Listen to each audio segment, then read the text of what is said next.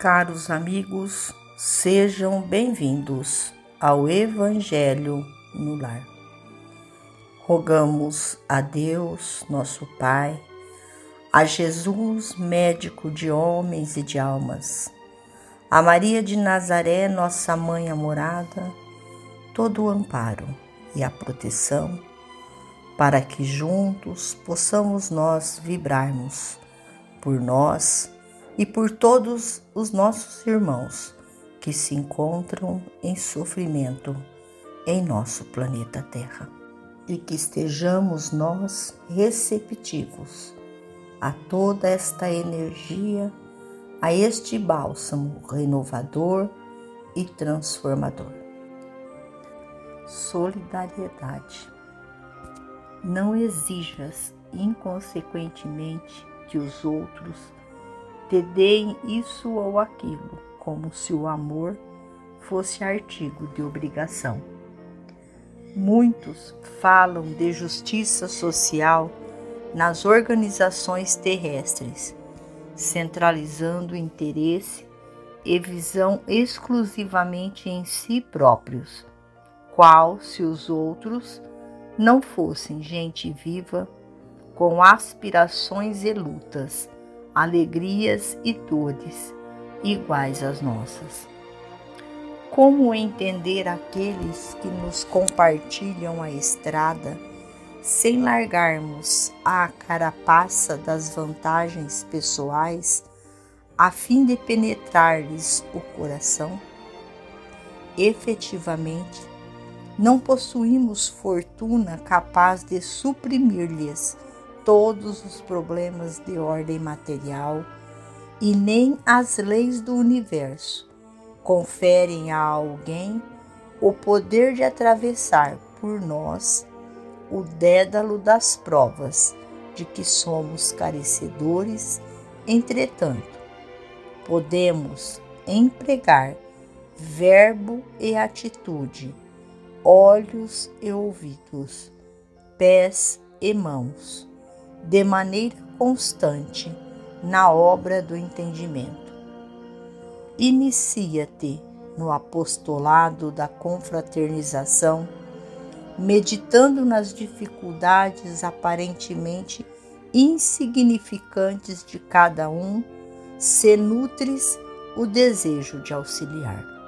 Não reclames contra o verdureiro, que não te reservou o melhor quinhão, atarantado, qual se encontra no serviço desde os primeiros minutos do amanhecer. Endereça um pensamento de simpatia para a lavadeira, cujos olhos cansados não te viram a nódoa na roupa. Considera o funcionário que te serve apressado ou inseguro, por alguém de ideia presa a tribulações no recinto doméstico. Aceita o amigo que te não pode atender numa solicitação, como sendo criatura algemada a compromissos que desconheces. Escuta os companheiros de ânimo triste, como quem se sabe também suscetível de adoecer e de desanimar-se. Interpreta o colega irritado por enfermo a rogar-te os medicamentos da tolerância. Cala o apontamento deselegante em torno daqueles que ainda não se especializaram em conversar com o primor da gramática.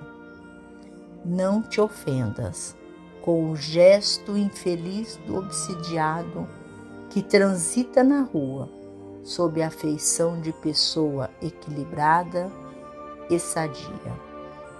Todos sonhamos com o império da fraternidade, todos ansiamos por ver funcionando vitoriosa a solidariedade entre todos os seres na exaltação dos mais nobres princípios da humanidade.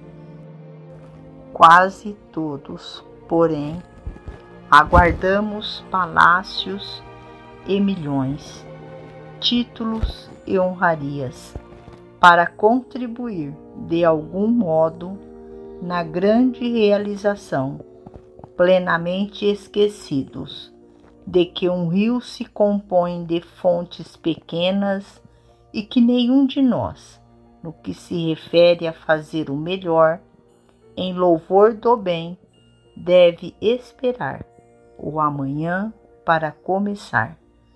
Emmanuel.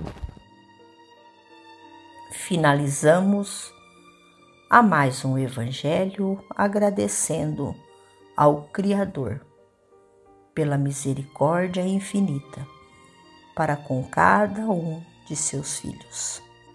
Agradecemos aos emissários de luz, trabalhadores da vitória do bem, pelo amparo e pelo auxílio.